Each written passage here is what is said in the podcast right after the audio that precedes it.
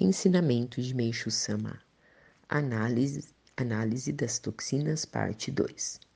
De fato, se um malfeitor conseguir escapar em vida aos julgamentos de Deus e do homem, quando morrer, o seu espírito passar para o mundo espiritual irá cair no chão do inferno devido ao peso dos pecados, levando-o a sentir profundo arrependimento é exatamente o inferno a vice, reino de ilimitado sofrimento, citado no budismo e o reino do fundo do inferno, mencionado no shintoísmo.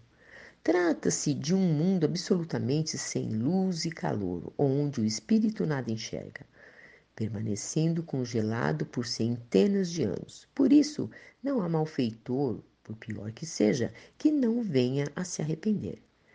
Para as pessoas da atualidade, talvez seja difícil acreditar em situações como estas, mas gostaria que me dessem crédito, pois são fatos que me foram transmitidos diretamente pelos espíritos, nas pesquisas por mim realizadas, e posso garantir que não existe nenhum equívoco.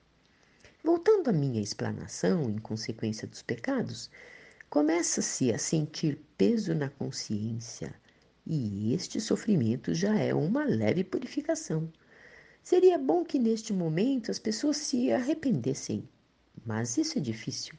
Assim, na maioria das vezes, os pecados tendem a se acumular. É claro que a quantidade das máculas é proporcional à maior gravidade dos pecados, mas há também outra maneira de criá-las. Quando se faz alguém sofrer, a pessoa atingida se enfurece, sente ódio por aquele que lhe causou o sofrimento. E esse ódio é transmitido através do elo espiritual como ondas elétricas ao espírito do causador do sofrimento, gerando-lhe máculas.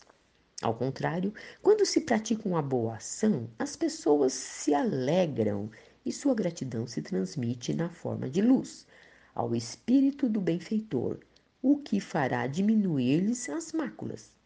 Entretanto, mesmo quando se trata de boas ações, quanto mais forem praticadas sem que o beneficiado saibam, maiores serão as bênçãos de Deus.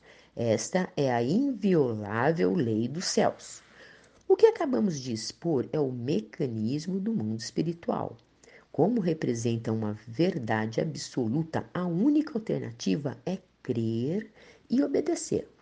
Portanto, já que as doenças e outros infortúnios são decorrentes da ação purificadora das máculas, o homem, se quiser alcançar a felicidade, deve deixar o mal, praticando o bem e esforçar-se para não macular seu espírito.